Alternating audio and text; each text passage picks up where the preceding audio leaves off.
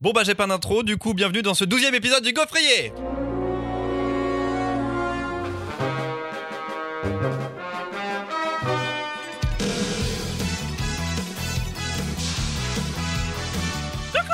Salut Attendez, je vous ai même pas... Ah pardon, là On c'est que je lance le jingle. On était hyper Je chaud. vous ai pas dit bonjour, je lance le jingle. Tu recommences?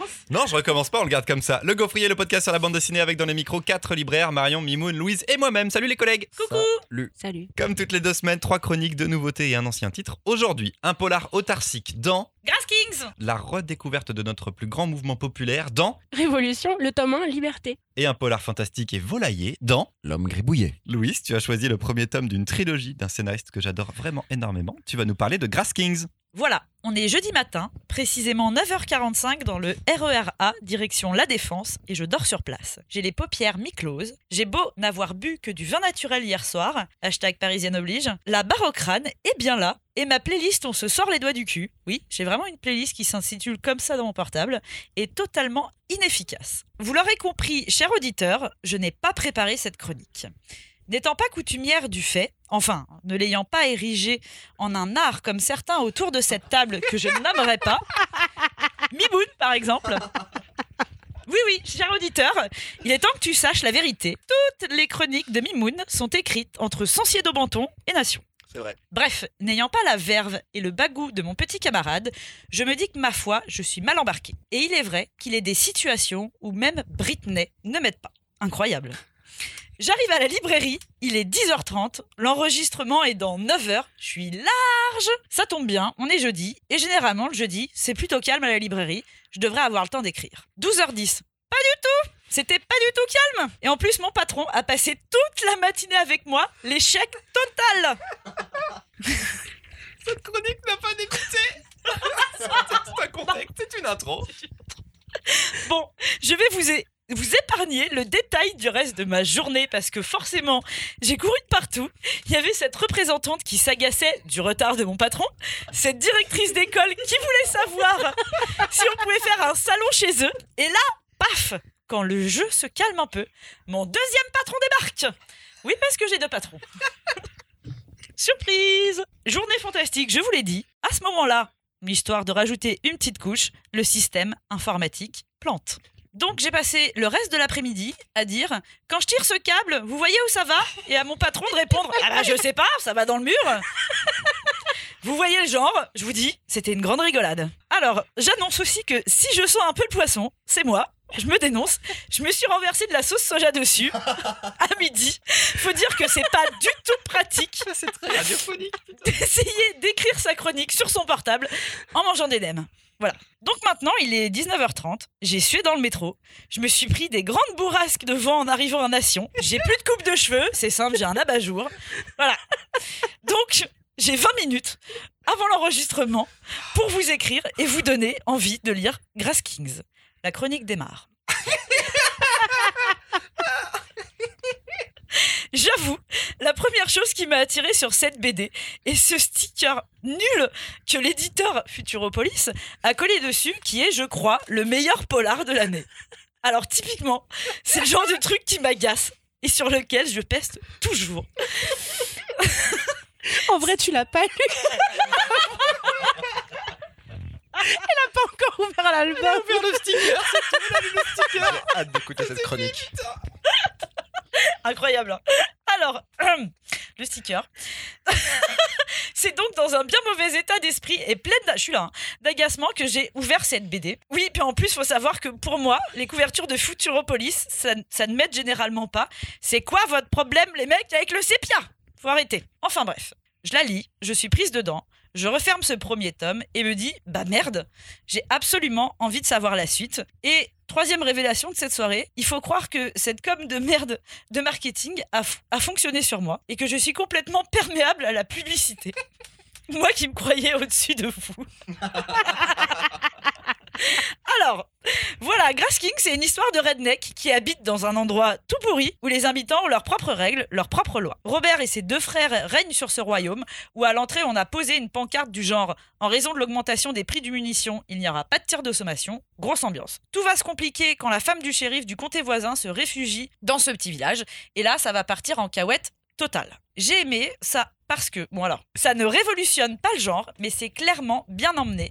Ça m'a fait penser à plein de choses. C'est un premier tome que je trouve très positif, pas tant dans le fond qui pour moi reste assez classique que dans la forme. En plus, pour le coup, le dessin colle parfaitement à cette ambiance poisseuse. Il me semble que c'est des aquarelles, enfin ça, c'est une espèce de mélange d'aquarelles qui dépasse et des crayonnés un peu crado. C'était cool. Rendez-vous donc le 6 mars prochain pour un nouveau tome. J'ai cru qu'il allait avoir absolument aucun- aucune info sur la BD, pas d'histoire, rien du tout.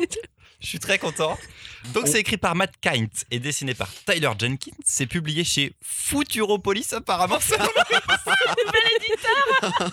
qui, qui se spécialise dans les publications Dans le sur le foot. Le premier tome est disponible, le second donc sort en mars, le troisième en juin. C'est très rapide et ils ont déjà fait ça sur une autre série de Mankind qui s'appelle Deptash et qui vient de se finir également. Euh, donc c'est un polar et je vais demander à Mimoun ce qu'il en pense d'abord. Et ben moi, Deptage, j'avais lu le premier tome pour revenir à une autre BD de. de Oui, mais c'est pas de ça dont on parle. Attends, attends. Il y a Eh eu bah, suffisamment sujet. Je peux, je peux faire un autre hors-sujet. Putain, jamais on réussira à faire une meilleure chronique que la tienne. Non, Déjà, on peut commencer par là. Best. T'as, t'as vraiment le prix de la meilleure chronique, c'est tout. T'as, t'as gagné le game. Tu nous as tous pliés. Et franchement, j'ai tellement honte de ma chronique qui suit. mais vraiment. Je vais te juger. Ah ouais, mais j'ai honte. Mais alors, Matt Kind, je peux apprécier. J'ai lu des bandes dessinées de lui que j'aime bien en tant que scénariste, en tant que scénariste. Euh, et d'autres qui m'ont vraiment fait chier. Euh, tu parlais de Deptash, j'ai juste lu le 1 et moi ça m'a fait chier et j'ai pas du tout envie de lire la suite. Mais et du coup, ça m'a pas donné envie au départ d'aller lire le meilleur euh, polar de l'année Avec un été- sticker, donc le C'est ça. 15 janvier, le meilleur polar de l'année. C'est C'est vrai ça. que c'est pas évident, dès le évident. début de l'année. Chaud. Sauf que je le commence et c'est exactement ce que j'aime dans, enfin, dans un genre de comics. Un comics euh, où l'ambiance est posée, où il y a un côté familial, où on sait que les personnages ont un passé. Il y a plein de choses à raconter sur leur passé, sur leurs interactions. J'ai vraiment beaucoup aimé. Il y a un autre truc, parce qu'il faut bien rappeler que c'est un comics et pas un graphic novel, et que donc ça sort chapitre par chapitre. Les couvertures, chapitre par chapitre, sont juste ouf, mais ouf de ouf. Et elles sont de J'ai qui? adoré. Elles sont de Matt Kind. Elles Parce sont que le Matt Kind, scénariste est également dessinateur. Dessinateur.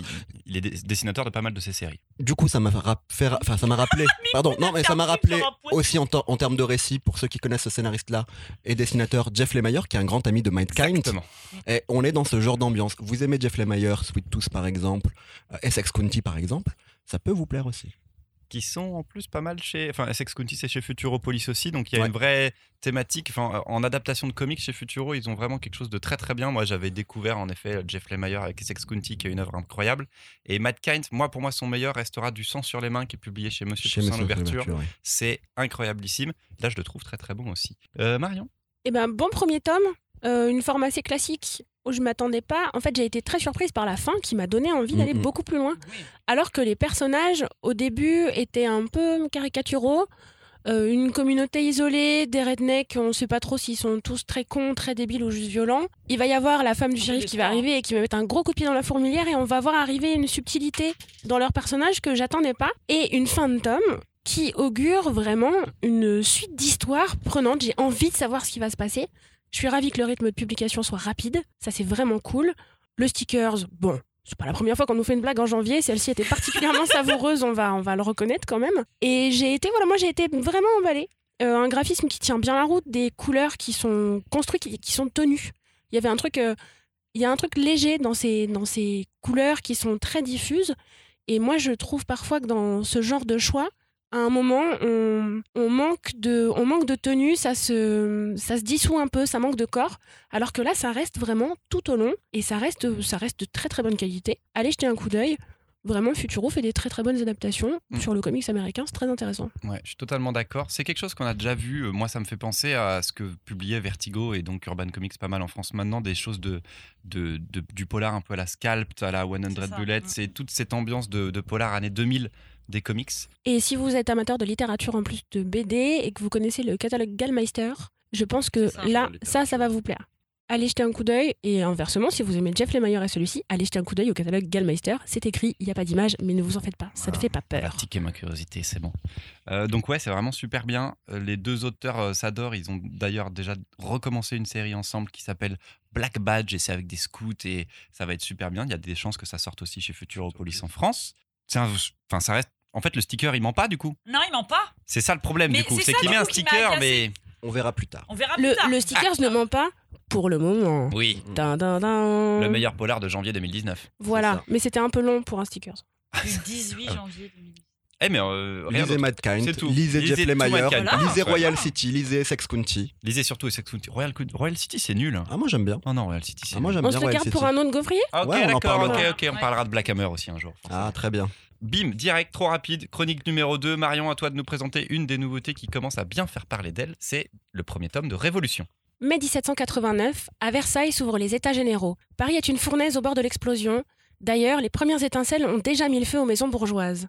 On le sait, on s'avance à grands pas vers la prise de la Bastille, la chute de la monarchie, la décapitation de Louis XVI et l'arrivée bientôt en fanfare d'un certain Napoléon. Mais ralentissons un instant, je vais beaucoup trop vite dans le roman national. Pour le moment, la monarchie vacille tout juste face aux députés du tiers-État. Le peuple parisien ne s'est pas encore laissé emporter dans les émeutes de la faim qu'on verra flamber dans toute la France. Pourtant, on sent l'odeur de la révolte.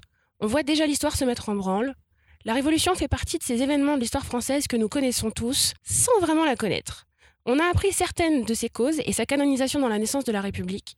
Pourtant, on maîtrise beaucoup moins le déroulé de cette période.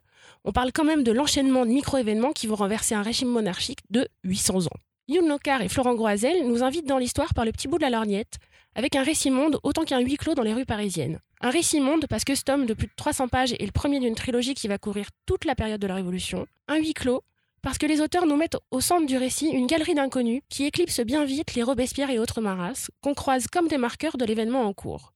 Une gamine des rues, un pamphlétaire polémiste, deux frères aristo-bretons, un philosophe en anglais, une poissonnière au grand cœur vont se croiser sous nos yeux et incarner cette révolution en cours. Les auteurs réussissent un tour de force tout en subtilité, découper et faire s'entremêler l'histoire des classes populaires et l'histoire politique avançant en parallèle. J'ai été très impressionné par le sens du détail qu'ils ont choisi de retranscrire et qui reflète un souci de la documentation poussé très loin. De plus, à noter un parti pris d'écriture audacieux, écrire et dessiner à quatre mains, leurs deux dessins s'alternant tout au long du récit.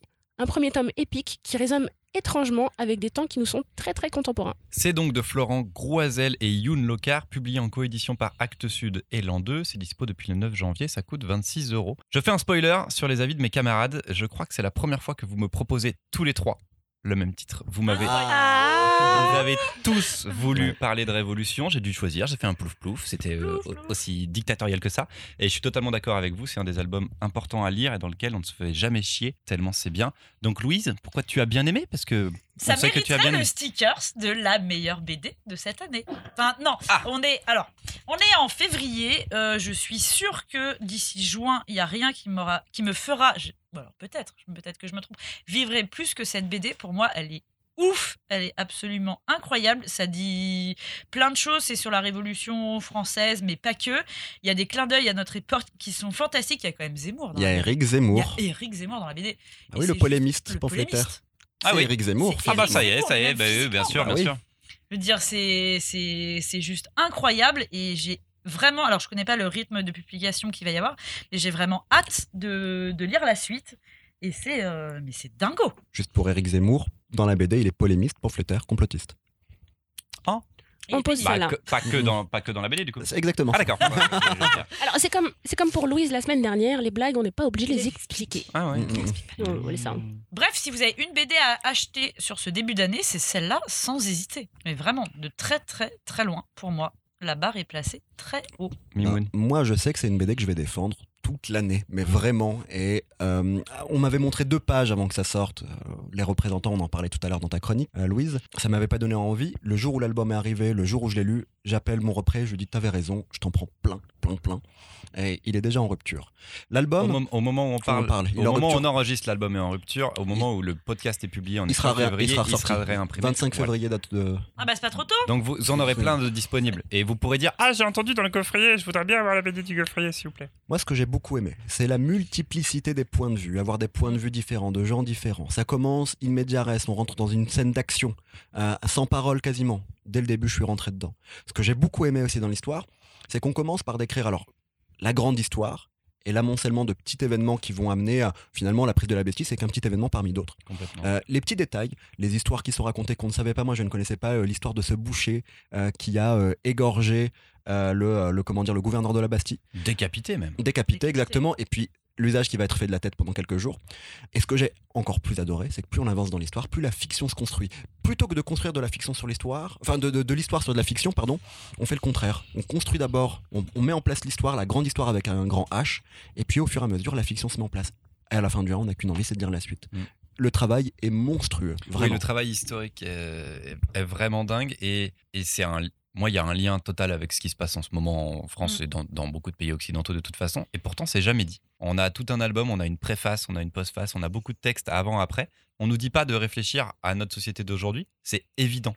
Au moment de la lecture, moi, je me suis pratiquement réapproprié le, la Révolution, qui est un événement que j'ai étudié euh, en cours et qui, moi, ne, ne- je vis pas avec. Je suis pas, comme toi, Marion, peut-être plus habitué à lire des, des choses historiques, mais c'était vraiment une réappropriation. Je trouve ça méga important d'avoir ce contexte des semaines, des mois avant la prise de la Bastille, avant ce qu'on appelle la Révolution. Il s'est passé des dizaines et des dizaines de choses et elles sont ultra bien documentées, racontées là-dedans, avec des destins humains quand même derrière. En effet, c'est sur l'écriture comme ça des personnages que, que vraiment on se raccroche et pourtant ça reste juste. Ce qui est intéressant dans cet album, c'est qu'on a déjà vu une entreprise assez similaire pour, faire, pour raconter un moment important de l'histoire de France en BD, très minuté avec tous les détails de l'enchaînement des événements. C'était Tardy quand il avait écrit sur la commune avec le cri du peuple. Et il avait, à ce moment-là, documenté la commune en plusieurs tomes, tout est toujours disponible. Et c'est pareil, on va prendre un moment de l'histoire et de l'histoire populaire française. On sait quand ça commence, on a appris à un moment pourquoi ça arrive, on sait ce qui va suivre. En revanche, la période même, comme elle est dans un espace très réduit, avec beaucoup de gens différents et plein de mini retournements de situation en permanence, vous allez voir dans Révolution, on se retrouve avec des moments de suspense. Complot va-t-il marcher, va-t-il pas marcher? Alors qu'en vrai, on la connaît déjà à la fin de l'histoire. Mais on va être emmené parce que, comme Tardy la première fois, et là, cette fois-ci, ces deux auteurs, ils arrivent à nous à créer des personnages dans lesquels on va s'investir. Et là, ça devient très fort. C'est vraiment, un, je pense, moi, un ouvrage qui est important, justement parce qu'on n'est pas très nombreux à lire des documents historiques, que celui-ci, c'est un album de BD qui est accessible, qui est historiquement juste, et ils ont été accompagnés, entre autres, par en tout cas des relectures d'historiens pour euh, être euh, sûrs de leur coup, mais c'est avant tout des auteurs. Et c'est des auteurs, moi j'ai trouvé mine de rien que leur travail de ne pas vouloir dissocier écriture et dessin et de se lancer avec deux auteurs qui dessinent en même temps et qui vont nous mélanger leur style, qui du coup parfois ça peut, parfois ça peut surprendre. Et finalement, on avance quand même avec un réalisme des fois qui est assez dingo. Enfin, vous allez ouvrir des doubles pages, on est dans le Paris à ce moment-là, quand on est dans les égouts, ça pue. Enfin, vraiment, c'est très très très très très efficace. Album qui va rester dans le temps. Si euh, vous voulez aussi, moi, ça m'a énormément fait penser en, en littérature à 14 juillet, Éric Villard. Si vous avez envie voilà, de lire quelque chose aussi en littérature, c'est complètement complémentaire et c'est la même chose et c'est- tout aussi fou. On vous laisse ça là comme ça. Eric Villard, 14 juillet, aussi chez Actes Sud. Ah. C'est ça. Ouais. Très bien. Ça se, ça répond un petit peu. C'est vraiment l'un des albums de la rentrée, là, c'est obligatoire. Ça reste chez un éditeur qui fait plutôt de la, du généraliste, d'habitude, Actes Sud. Et en BD, nous, on en a très très peu. C'est pour ça que c'est compliqué à défendre, donc on s'y attendait pas du tout. Et je suis très content de cette belle surprise. Actes Sud, l'an 2, Oui. euh, c'est géré par Thierry Grunstein, qui est euh, un grand théoricien de la bande dessinée, qui est prof à la fac d'Angoulême. Euh, et pour le coup, il a réussi à faire une très bonne bande dessinée avec les auteurs, hein, bien sûr, mais en tant qu'éditeur, je trouve qu'il a très bien suivi le projet. Et je suis d'accord avec toi, Marion. Moi, j'ai fait très vite le lien avec, aussi avec Tardy. Et pour l'amour de Paris aussi qu'on retrouve derrière. Oui. Les doubles pages où on voit Paris, c'est magnifique. Et clairement, moi, à chaque fois que quelqu'un rentre maintenant dans la boutique pour me parler de Paris, je lui parle de ce, de, enfin de, pardon, de Tardy, je lui parle de cette bande dessinée. Et l'objet est beau en plus. Ouais. Voilà. C'est la couverture est pas super engageante, il faut faut l'avouer, elle est symbolique, elle est impressionnante, mais euh, en termes de BD et de dessin, ça ne parle, c'est pas du tout ce qu'il y a à l'intérieur. Ouvrez-la parce que le, le- les, les couleurs et le, le- la minutie des détails, Lisez C'est- cinq pages et vous êtes dedans. ouais, c'est vrai. Je suis ravie que vous, vous l'ayez tous vu parce C'est que vraiment. C'est la première fois qu'on me propose. Non, parce choses. que Ouais, c'est bon. je m'attendais pour être très sincère, trois, ouais. sin- sincèrement, je savais qu'en librairie généraliste, donc les librairies dans lesquelles vous allez avoir de la BD et tout le reste, Révolution aurait très facilement sa place. Parce que euh, quand vous venez dans une librairie dans laquelle il y a tout un tas de genres de livres différents, c'est facile de faire des ponts entre euh, du roman, de la bande dessinée, un document historique. Et je savais pas très bien comment vous alliez le recevoir en librairie spécialisée en bande dessinée, où là vraiment euh, c'est BD, juste de la BD. Parce que malgré tout, c'est extrêmement construit. C'est un côté aussi extrêmement sérieux là-dedans, où ils annoncent la couleur tout de suite. Ce sera 1000 pages de récit, ce sera la révolution, et c'est tout. Débrouillez-vous avec, mais c'est génial. Non, mais moi, c'était formidable. De... Enfin, l'intro, on parle des états généraux et ça a réveillé des souvenirs de, de Mm. cursus scolaire, de collège, assis sur ma chaise. Et je me suis dit, j'ai totalement oublié ça. Vraiment, je me suis réapproprié l'histoire de France alors que je suis pas du tout euh, patriote, tout ça. Je m'en fous. J'en suis pas du tout lié à ça. Mais je me dis, pourquoi est-ce qu'on a. Enfin, on- n'a pas le temps d'étudier tous les petits détails et tout ça, ils sont. Enfin, c'est super Ah ouais, important. ouais, ouais. Après, un bon récit en bande dessinée qui a qui est pas didactique, qui a réussi à digérer le récit historique et réussir à, à- à- comment dire, à fabriquer une bande dessinée, en fait, à en faire une vraie bande dessinée, c'est ça en fait qu'on a sous la main. Bon, en fait, ça marchera partout, en librairie PBD comme en généraliste, ça marchera. On est trop content. Ah oui, oui, Vraiment, oui. je suis, euh, je suis ravi, j'ai failli la. pro- Enfin, moi, je l'ai proposé aussi. Je me la suis proposée comme En fait, on est quatre, donc on était tous les quatre à vouloir parler de Révolution. Mm, mm. Ça fait plaisir. On termine avec Mimoun qui va chroniquer L'homme gribouillé, sorti il y a à peine un an. Chaque année, c'est la même chose. Je râle au moment où la sélection du festival d'Angoulême est dévoilée, car chaque année, c'est la même chose. Un ou deux de mes chouchous n'ont pas été sélectionnés. Cette année, l'un de ces coups de cœur oubliés est L'homme gribouillé de Serge Lehmann et Frédéric Peters, dont je vais vous parler. Sorti tout début 2018, L'homme gribouillé se passe dans un Paris où des pluies diluviennes se déversent depuis plusieurs semaines, où l'on découvre la famille Couvreur, composée de trois femmes. Une grand-mère, Maude, autrice de livres pour enfants. Sa fille, Betty, éditrice, qui vit sûrement dans l'ombre de sa mère et qui, en cas de grand stress, a des périodes d'aphasie où elle ne peut plus parler du tout. Et pour finir, Clara, la fille de Betty, ado qui n'a pas sa langue dans sa poche et qui a sûrement hérité de sa grand-mère un don pour raconter les histoires. Le quotidien déjà compliqué de cette famille va être bousculé par l'arrivée d'un personnage bizarre nommé Max. Max s'introduit chez Maude alors que celle-ci fait un AVC, agresse Clara en grandissant, grossissant, dévoilant avoir le corps couvert de plumes et le visage fait d'un masque, puis disparaît aussi vite après avoir donné rendez-vous à Clara. Il réclame des papiers et une enveloppe et insinue que Betty devait les lui donner. Clara pourrait croire qu'elle a rêvé, mais Max a laissé derrière lui deux plumes et un papier signé, ce qui va vite rappeler à sa mère la signature d'un autre Max, garde du corps d'un faussaire juif durant la Seconde Guerre mondiale. Très vite, le récit bascule vers le polar fantastique, et Betty et Clara découvrent que Couvreur n'est pas leur vrai nom de famille, et que Max est un vrai danger lié à un secret familial tué par Maud. Vous avez suivi? C'est compliqué. Polar, récit fantastique et surtout récit familial. Serge Lehmann et Frédéric Peters font tout pour que les lecteurs dévorent ce livre de 300 pages. Un dessin noir et blanc classieux et lâché, nuancé de gris, sûrement inspiré du manga, qui va constamment pousser le lecteur à tourner la page. Une narration folle, totalement maîtrisée, rythmée par de grandes cases d'ambiance sur lesquelles le lecteur s'arrête régulièrement. De grandes cases montrant la pluie, ses dégâts et une nature de plus en plus présente, allant jusqu'à se montrer physiquement menaçante une expérience de lecture qui a marqué mon année 2018 et j'ai hâte de savoir ce que mes compères en ont pensé.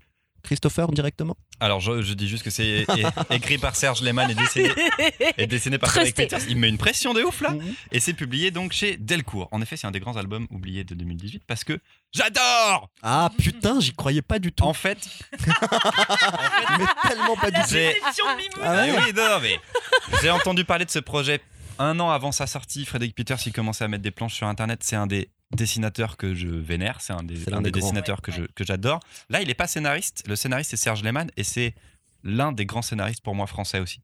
Euh, je l'adore dans tout ce qu'il fait c'est parce que c'est un mec qui a une thématique dans tout ce qu'il publie. Alors, il y a énormément de comics parce qu'il interroge et il questionne pas le super-héros, mais le golem, la figure fantastique à travers l'Europe et l'Europe liée à la Seconde Guerre mondiale.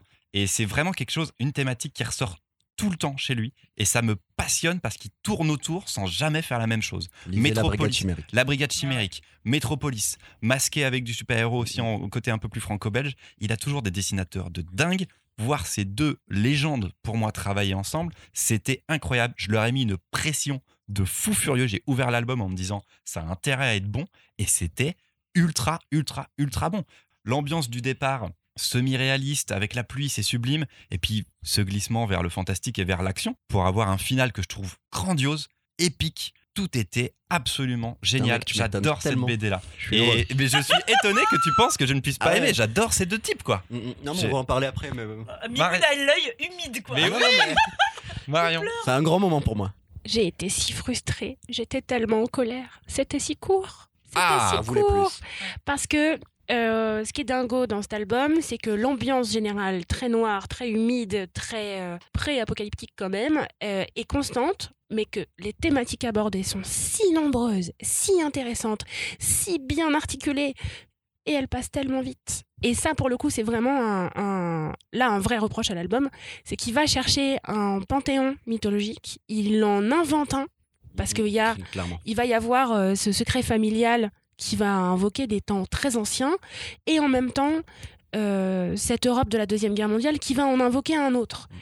Et c'est le moment de reproche de l'album, c'est que comme ça va très vite, qu'il y a énormément de choses, je pense que ça aurait mérité de prendre plus de temps sur l'origine, l'institution de ces panthéons, parce que je me suis retrouvée avec une fin un peu grandiose, mais c'est comme si euh, j'avais pas vu le, direct, le director's cut de, du film. C'est comme si j'avais vu un film, c'est comme si j'avais lu une histoire dans laquelle on m'avait sauté un chapitre pour que ça fasse les 300 pages. Donc, c'était extrêmement bien, c'était trop cool, mais je suis sortie en colère. Louise Moi, j'ai l'impression d'être enrhumée à la fin du truc. À cause de la pluie. Non, Tu- Mais c'est pour Louise, ça que tu, tu respires es fort ou pas enrhumée Tu es enrhumée. dans ta vie. dans ma vie. Euh, bah non, mais c'était canon. Enfin, tu, tu es obligé de dire que t'aimes bien, sinon t'es un connard.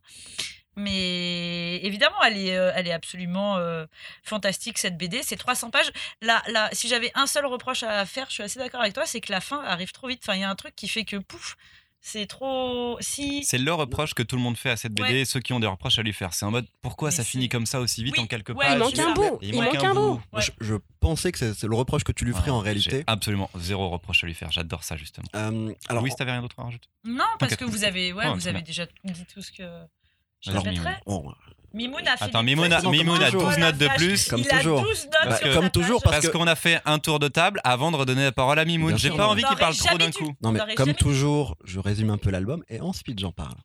Euh, non, en fait, j'ai pas aimé. euh, C'était Ce nul. ce que j'ai Je beaucoup viens de aimé, le relire et franchement, ce que j'ai beaucoup aimé, c'est la et c'est le travail de, de Serge Lehmann en réalité. C'est comment dire, ce, aller convoquer Louise, des références. Le mec a 11 points.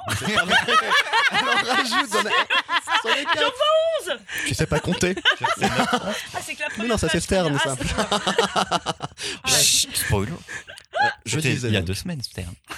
Je disais donc, moi ce que j'aime beaucoup, euh, c'est le fait d'aller créer un univers fantastique qui va avoir des références franco-françaises et non anglo-saxonnes, en allant chercher des références, bon, on revient toujours dans le passé, mais donc chrétiennes, judaïques, euh, en allant chercher des références celtiques et en allant encore dans un passé encore plus lointain. Ça, j'adore ça. Là euh, où, moi, il y a une autre chose que j'aime énormément, c'est le côté secret de famille. Et pour le coup, dans toute l'œuvre de Frédéric Peters, les personnages sont plus importants que les univers. Mm. Les personnages sont plus importants que l'univers de science-fiction, euh, fantastique ou autre. Et ça sera encore le cas ici en réalité. Il y a autre chose, un, un- un dernier truc. En fait, quand vous regardez une BD de Frédéric Peters, je pense que le mec déteste ce truc de il y a un début, il y, a un- y a un- une intrigue qui débute, il y a un climax, puis il y a une fin. Ces fins sont toujours travaillées un peu différemment. Et là, en fait, le moment du climax, moi je pensais ce que, ce que tu n'allais pas aimer, en fait, c'est une ellipse. Pour une raison simple, ça passe dans une ellipse, on verra pas ce moment-là, on peut comprendre ce qui s'est passé, mais parce qu'en fait, il va se recentrer sur ses personnages. Parce que la conclusion d'album, c'est l'histoire familiale et c'est une conclusion sur l'histoire familiale. C'est là où je pense que Frédéric Peters compte énormément dans cette bande dessinée. C'est un scénario que Serge Lehmann avait de côté depuis- plus de dix ans, euh, qu'il avait laissé de côté un peu. euh, et je pense que la rencontre avec Frédéric Peters a débloqué quelque chose où, en fait, ce travail de créer un univers fantastique hyper cohérent de, que Serge Lehmann sait faire est là. Et en même temps, ce fait de mettre les personnages hyper en avant, de les faire vivre et de les rendre peut-être plus importants que l'histoire et que l'univers, que Frédéric Peters aime, est présent aussi. Mais c'est aussi le reproche que certains lecteurs peuvent lui faire. Un dernier truc, un an plus tard, c'est histoire de faire un J'arrête- reproche. j'arrête Point là. Numéro 32. un dernier truc, un an après, bon du coup j'ai relu la BD, mais un an après, plus que l'histoire, en fait ce que j'ai adoré c'est le moment de lecture. Ouais. Et je trouve qu'en termes de moment de lecture, en termes de narration, c'est parfait de bout en bout. Un mélange parfait entre le manga et, et- et ce, ce que les gens appellent le roman graphique, je trouve que ça fonctionne bien. Marion, tu veux rajouter un truc hein? Oui, pardon. Euh, quand je vous disais tout à l'heure qu'il manquait des choses, c'est que pour moi, j'ai bien vu les deux auteurs se télescoper dans le même album, mais que ni l'un ni l'autre n'aillent au bout de leur game. Et c'est pour ça que c'est pour ça que j'étais colère parce que les deux sont des monstres absolument géniaux. Ce qu'ils amènent chacun est hyper intéressant, mais finalement même cette histoire familiale, même cette histoire familiale, il y a un truc pour moi où il m'a manqué et voilà, il- je pense qu'il m'a manqué 50 pages. Ah oui, moi j'en aurais bouffé. euh, Mais quatre il m'a tomes, hein. Ouais voilà, ils m'ont fait 4 tomes, je suis content. Ah Mais- oui, bien sûr. Par contre, je vous parle pas d'en faire une série, ça aurait été absolument merveilleux. Mais c'est vrai que bah voilà, de pas aller au, au bout du panthéon mythologique, ni au bout de l'histoire familiale, ni de vraiment découvrir, vous le verrez, un personnage secondaire qu'on voit arriver et qui est très touchant dans son histoire, ça m'emmerde de la laisser quand on claque la porte. Ça m'emmerde de laisser la grand-mère à l'hôpital et comme ça à la fin de l'album. C'est voilà, il y a un truc, ça m'emmerde de laisser euh, un des personnages principaux euh, avec son aphasie. Il y a un moment où elles ont toutes, parce que c'est vraiment énormément de femmes, des destins qu'on sent euh, frémir là, toutes dingo. On va nous donner une galerie de personnages comme ça en disant regardez, elles sont dingo. Mais c'est tout. En termes de narration, je pense que la question que se pose l'auteur, c'est comment tourner la page constamment, comment donner l'envie au lecteur de tourner la page. C'est vrai que je, je pense que, enfin, je parlais de, de comparaison avec le manga, peut-être que je me trompe complètement, mais pour moi, il y, a un- il y a un truc. Là où le manga a une force, c'est qu'en sortant des chapitres toutes les semaines ou tous les mois, on peut vraiment développer les personnages. Là, ça se limite à 300 pages. Au final, c'est vrai que cet exercice-là, que cet auteur le fasse, Frédéric Peters ou un autre, sur 3 ou 4 tomes, ça serait peut-être un peu différent. Chef-d'œuvre. Très bien. Très, très bon one-shot de 2018. Et euh, bah, il- enfin, moi, il reste dans, dans vraiment des choses que j'ai Ouais, adorées. clairement. C'est clairement. un Ah bah, il restera album. longtemps en librairie. J'aimerais bien que les a deux auteurs retravaillent encore un peu ensemble. Ça serait cool. Ça serait cool. Est-ce qu'on est sur un épisode où on est tous d'accord? Alors Oui. attendez, on va reprendre depuis le début. On va reprendre depuis le début. Il s'est passé, il s'est passé Grass Kings. Ouais. Ouais. Avec la meilleure Ouais. chronique de l'année. Avec la meilleure. Avec la meilleure chronique de l'année Avec on, la meilleure on- on a chronique de failli se l'année dire que Louise euh, aimait pas, aimait pas Grass Kings au final. Non, on a failli se dire, on a failli se dire qu'elle avait pas lu. Ça n'avait rien à voir. Et on est tombé sur les deux meilleures BD de début d'année à chaque fois. Celle de 2019, c'est Révolution. Celle de vrai, c'est 2018, vrai. c'était L'homme vrai. Ça nous fait bien commencer l'année, je trouve. Bon, alors on est en février quand vous écoutez le podcast, mais euh, c'est quand même des super chouettes albums. On est en février aussi quand on l'enregistre. Mais... Ah oui, c'est vrai. Chers auditeurs, partagez ce moment de grâce. On est à peu près tous d'accord. On s'aime d'un amour infini. Rendez-vous bientôt. A priori. Attends, j'ai un final. Attends, j'ai un final. J'avais pas d'intro, je vois pas pourquoi j'aurais une conclusion. Franchement, ça valait bien le coup Ça de valait me le coup couper encore couper. une fois. Mais tu vas pas faire les conclusions toi, c'est pas toi l'animatrice. En même temps, Mimoun te lance maintenant, alors on peut y aller. hein. On vous souhaite de chouettes lectures et rendez-vous dans deux semaines pour un, nouvel épisode du Gaufrier. Salut Ciao, ciao. Lisez Salut.